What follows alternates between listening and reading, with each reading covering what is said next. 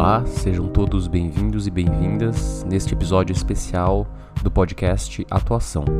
No episódio de hoje, nós vamos falar um pouco sobre a prevenção combinada e a zero discriminação, que é uma iniciativa do UNAIDS do Brasil.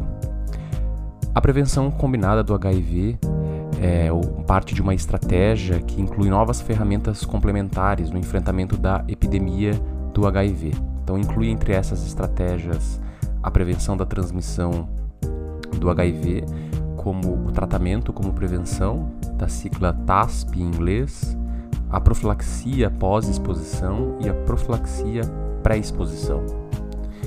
E o tratamento como prevenção, então, segundo o próprio site do UNAIDS, inclui o uso de medicamentos antirretrovirais, que faz com que as pessoas que vivem com HIV/AIDS alcancem a chamada carga viral indetectável. O mesmo site indica que as evidências científicas mostram que pessoas vivendo com HIV/AIDS que possuem carga viral indetectável, além de ganhar uma melhora significativa na qualidade de vida, têm uma chance muito menor de transmitir o vírus a outra pessoa. Uma outra ferramenta dentro desse pacote da prevenção combinada é a profilaxia pós-exposição, também chamada como PEP. A PEP é a utilização de medicação antirretroviral após qualquer situação em que exista o risco de contato com o vírus do HIV.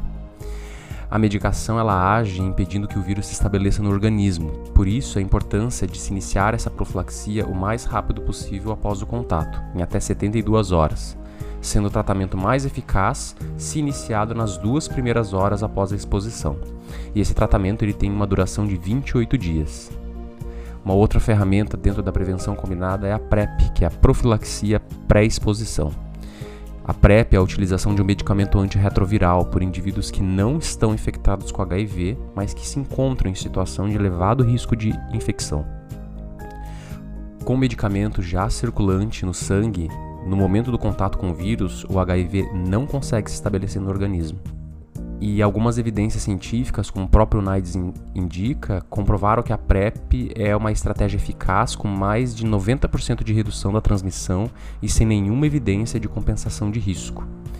Então, os nossos ouvintes que têm interesse em saber um pouco mais sobre a PrEP pode acessar o site do Ministério da Saúde, do UNAIDS, e também procurar o serviço é, especializado de HIV/AIDS do seu município para conhecer um pouco mais sobre essa estratégia e como aderir a ela. Então, nesse episódio, nós falamos sobre acolhimento na perspectiva da equidade, testagem, aconselhamento, autonomia dos sujeitos e prevenção de danos. Eu sou Maurício Polidoro, do Instituto Federal do Rio Grande do Sul, e estou aqui com Ariadne Ribeiro Ferreira, que é assessora de apoio comunitário do NAIDS Brasil. Tudo bem, Ariadne? Tudo bem, Maurício. Prazer estar aqui com você. Nós agradecemos a sua disponibilidade, Ariadne, e a gente queria começar a conversar um pouco sobre o trabalho do NAIDS no Brasil e também que você pudesse falar um pouco para a gente sobre essa agenda da zero discriminação nos serviços de saúde. Vai ser um prazer. Bom, o, o ele é o Programa Conjunto das Nações Unidas sobre HIV/AIDS. Esse programa foi criado em 1996 com 11 agências que participam, né, que são copatrocinadoras do NAIDS e que implementam estratégias para o fim da AIDS até 2030.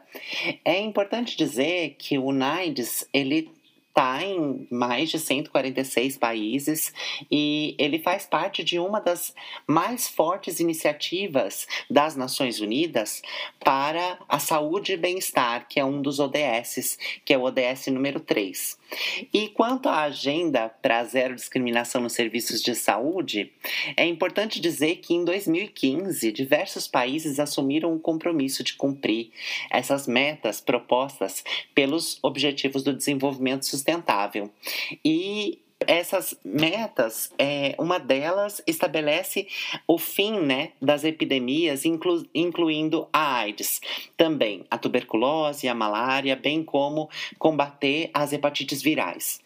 Além desse compromisso que os países assumiram, em 2016 a gente tem um acordo chamado mundialmente por Acordo de Paris, que é uma declaração política sobre o fim da AIDS adotada pelos Estados-membros na reunião de alto nível da ONU sobre o fim da AIDS. Em, junho, em julho daquele ano de 2016, a ONU reforçou que para alcançar todas as metas dos ODS, dos Objetivos do Desenvolvimento Sustentável, é necessário que ninguém seja deixado para trás e que a discriminação, incluindo na área da saúde, deva ser eliminada. Então é muito importante que a gente advoque por uma saúde sem discriminação. Por isso que a gente fala zero discriminação nos serviços de saúde. É essa a base da, da nossa política e da nossa agenda para zero discriminação nos serviços de saúde. Muito obrigado, Ariadne. E quais seriam as práticas recomendadas e de maior importância para os serviços de saúde, pensando nessa perspectiva da zero discriminação? A zero discriminação ela está no centro da visão estratégica do NIDES, né? E uma das metas do plano de aceleração da resposta que a gente ouve um pouco falar, né, nos, nas cidades que são signatárias, principalmente cidades fast track, para que a gente acelere a resposta pelo fim da AIDS, é importante que a gente aborde a discriminação nos serviços de saúde e nos locais de trabalho e na educação para que ela seja completamente eliminada. A gente sabe que a discriminação ela é oriunda de toda uma cultura que já está enraizada, principalmente no nosso país, né, no Brasil, que é um país que culturalmente vivenciou aí historicamente períodos como a colonização, a naturalização da discriminação feminina, o que levou as mulheres mulheres a votar tardiamente. A gente sabe que é muito difícil e ainda hoje a gente luta contra uma desigualdade muito grande em termos de oportunidades de trabalho para homens e mulheres. Então, todas essas perspectivas de igualdade racial, de é, igualdade de gênero, elas são abordadas dentro dessa estratégia de zero discriminação. E além disso, a gente sabe que é, é importante que a gente fortaleça as pessoas que vivem com HIV/AIDS para que esse processo de discriminação em função da falta de conhecimento dos profissionais de saúde, ou até mesmo de uma cultura enraizada e de uma dificuldade dessas, desses profissionais de se abrir para novas perspectivas, para novas descobertas científicas, que hoje em dia diminuem bastante o estigma, é importante que a gente tenha ações como essa de divulgação de resultado, de é, informação e ampliação dessas informações, porque nem todo mundo, principalmente no Brasil, tem acesso a artigos científicos, alguns deles precisam ser pagos para se ler. Então, é importante que a gente faça com que estratégias que tenham enfoque científico sejam traduzidas para uma linguagem mais popular e que elas estejam acessíveis para todos os profissionais que trabalham ali no front. Né? A gente sabe que o SUS é uma grande conquista do povo brasileiro e, por ser uma política nacional, precisa ser muito voltada para a questão da equidade. É importante que a gente saiba que, mesmo havendo saúde privada, a saúde através do SUS, que é uma saúde gratuita e universal, ela ainda não é aberta para todas as populações, seja por conta da dificuldade financeira que essas pessoas têm de chegar até o serviço de saúde em função da desigualdade social que é gritante no nosso país, seja por conta da discriminação que algumas populações sofrem quando estão em locais públicos. E aí eu estou falando muito claramente de populações negras periféricas e principalmente a população LGBT, principalmente as pessoas trans. Obrigado, Ariadne. Realmente um dos desafios de consolidação do SUS é, de certa forma, disseminar o conhecimento científico e romper essas barreiras de acesso que tantas populações ainda possuem no nosso país. Isso nos leva a uma outra discussão que é do conceito de equidade. Então, quando a gente fala sobre HIV/AIDS, como que a gente pode pensar nisso? Ainda sob a perspectiva da zero discriminação, eu acho que é importante a gente é, considerar que a zero discriminação, a não discriminação, é um princípio e uma obrigação fundamental dos direitos humanos. Mas a discriminação em contextos de serviço de saúde, ela é generalizada e assume muitas formas. A discriminação ainda é uma barreira de acesso à saúde e aos serviços comunitários, além de impedir o alcance de uma cobertura universal na área da saúde. Isso leva a resultados precários em saúde e inibe os esforços para acabar com a epidemia de AIDS e alcançar padrões de vida saudável para todos. Mas, em termos de equidade, eu acho que a gente pode lançar mão algumas das sete prioridades do plano de ação, existe um plano de ação subjacente para a agenda de zero discriminação, que visa aumentar esse compromisso, a colaboração e a responsabilidade, principalmente dos governos, sejam o governo a nível nacional ou os governos locais, que são parceiros aí, que são também signatários do Acordo de Paris. A gente tem nesses princípios, né, essas ações chaves, primeiro, remover todas as barreiras legais e políticas que promovam a discriminação nos serviços de saúde. Então eu acho que é importante avanços como os que tivemos, principalmente do ano passado, quando o Supremo Tribunal Federal é, equipara a racismo, a LGBTfobia, a homotransfobia. Isso faz com que as pessoas, primeiro, se tornem inibidas de discriminar. E acho que é importante que barreiras legais, como em outros países, quando as pessoas são criminalizadas em função da transmissão pelo HIV, as pessoas são criminalizadas, às vezes, por, por ter uma identidade de gênero diferente daquela atribuída ao nascer, ou por ter aí a orientação sexual diferente da heterossexualidade, isso tudo é uma barreira legal e política que promove discriminação. Então, essa é a primeira recomendação aos países e acho que a gente avançou bastante. A gente ainda considera o Brasil um país muito perigoso, principalmente para mulheres e mulheres trans. Para mulheres, mulheres cis, a gente sabe que a violência doméstica, a violência de gênero ainda atrapalha a vida dessas mulheres. E para as mulheres trans, isso é exponencialmente maior. Por quê? Porque além de existir uma violência baseada em gênero, em função toda essa cultura de é, inferiorizar mulheres, essa pessoa ainda está sujeita a diversos tipos de violação de direitos humanos quando ela vai perdendo sistematicamente todos os fatores de proteção que ela tinha. Então, começa uma discriminação dentro da família, ela sai de casa. Ela não consegue se empregar e não consegue se manter na escola por conta da discriminação que sofre nessas instituições. E aí ela não consegue se engajar em nenhum tipo de tratamento de saúde, também porque acaba sofrendo discriminação dentro desses espaços que deveriam, na verdade, acolher. A segunda prioridade é definir os padrões para um serviço de saúde zero discriminação. Então, eu acredito que existem padrões de acolhimento, padrões de equidade e eu reconheço que na minha história profissional, principalmente enquanto profissional da saúde também, que trabalhei bastante tempo com populações com extrema vulnerabilidade, que seriam então populações em situação de rua, usuários de substâncias psicoativas e principalmente a população LGBT em situação de rua e usuários de crack. A gente percebe que o número de discriminações que essas pessoas sofriam estavam também relacionadas ao meio de vida dessas pessoas.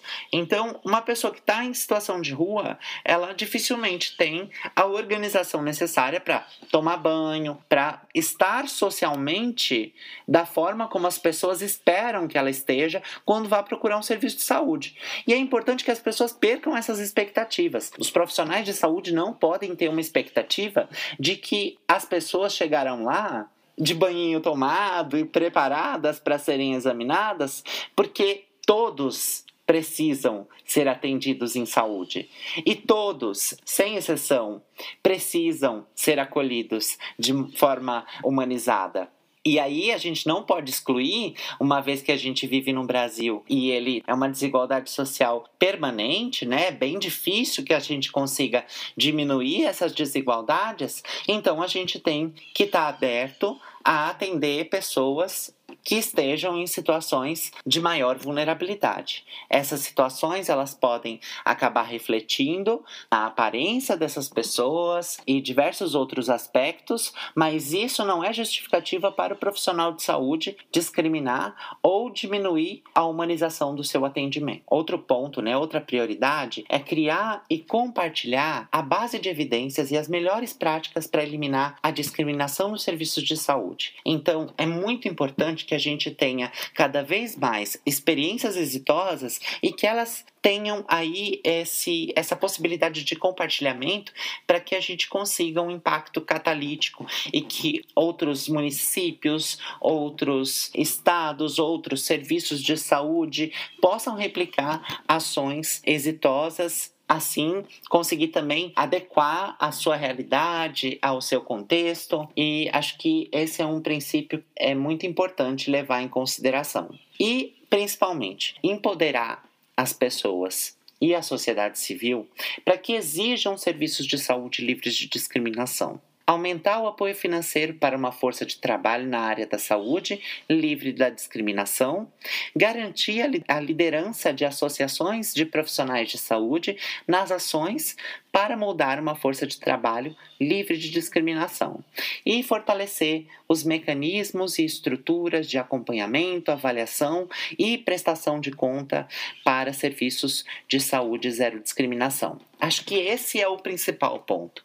A gente precisa criar mecanismos de avaliação. É muito difícil para nós contextualizar o que é um serviço zero discriminação é difícil a gente encontrar uma base de dados, é, seja num serviço de saúde, seja nas secretarias de saúde, sejam municipais, estaduais, algum indicativo de acolhimento zero discriminação. Aí as ouvidorias, a gente tem outros sistemas de, de escuta do usuário, mas nem sempre esses essas estruturas elas dão conta de oferecer ao poder público um dado quantitativo suficiente para criar e não só políticas públicas, mas principalmente um interesse, um esforço político dos nossos governantes, dos legisladores, em é, promover ações de zero discriminação. Então, acho que esse é um ponto que a gente tenha isso em mente.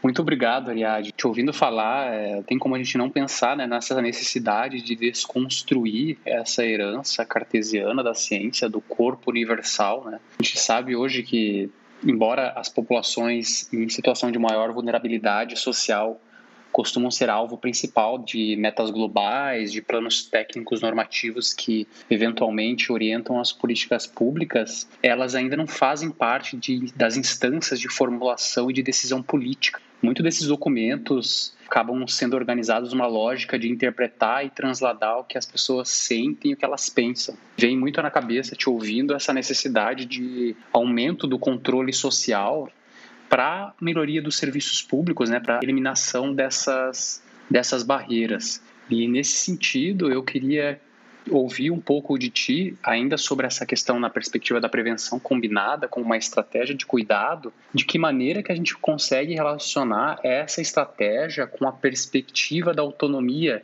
desses sujeitos que estão sempre tão presentes nesses planos, às vezes frios, com muitos números, mas que a gente raramente observa nesses espaços de decisão política. Bom, Maurício, eu acho que essa é realmente a forma prática que a gente tem de conseguir com que os profissionais de saúde tenham uma possibilidade de iniciar um diálogo com o usuário através da mandala de prevenção. A prevenção combinada são uma série de possibilidades de prevenção não só do HIV, mas de todas as infecções, não somente aquelas que são sexualmente transmissíveis, como outras infecções, que são combinadas num todo. Então elas servem para um momento da vida, como não servem para outro, e isso faz com que o profissional de saúde tenha a possibilidade de iniciar um diálogo com o usuário. Esse diálogo vai incluir perguntas do tipo: Você tem hábito de usar preservativo nas suas relações sexuais? E se a pessoa disser não, não há motivo para dizer, ai, que horror. Não, você tem outros métodos de prevenção que podem ser utilizados.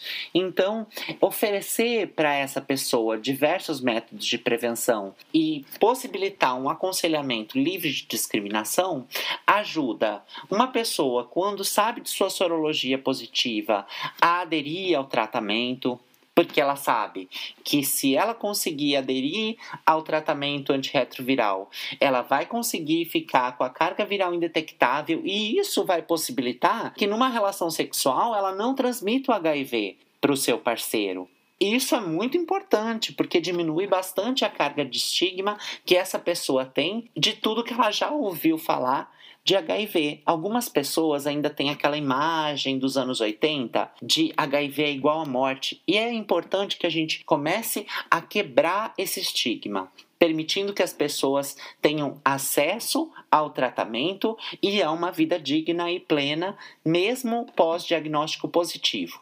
principalmente após o diagnóstico positivo, para que a gente fortaleça essas pessoas e que elas estejam aí preparadas para manter o tratamento e para manter a sua saúde ok, enfim, até que o normal para todos os seres humanos aconteça, né? A morte é algo normal para todo ser humano, não precisa morrer de AIDS mais. Outra questão é as outras tecnologias que já estão disponíveis em quase todos os estados. Somente no Acre a gente ainda não tem dispensação de PrEP, mas todos os outros estados brasileiros a gente já tem dispensação de PrEP. Então, se a pessoa não é HIV positiva e ela tem hábito de transar com frequência, ela pode também buscar a PrEP. Se ela faz parte da população chave, principalmente. Então, pessoas trans, pessoas que fazem uso de substância psicoativa, fazem uso de álcool e outras drogas, homens que tenham afeto ou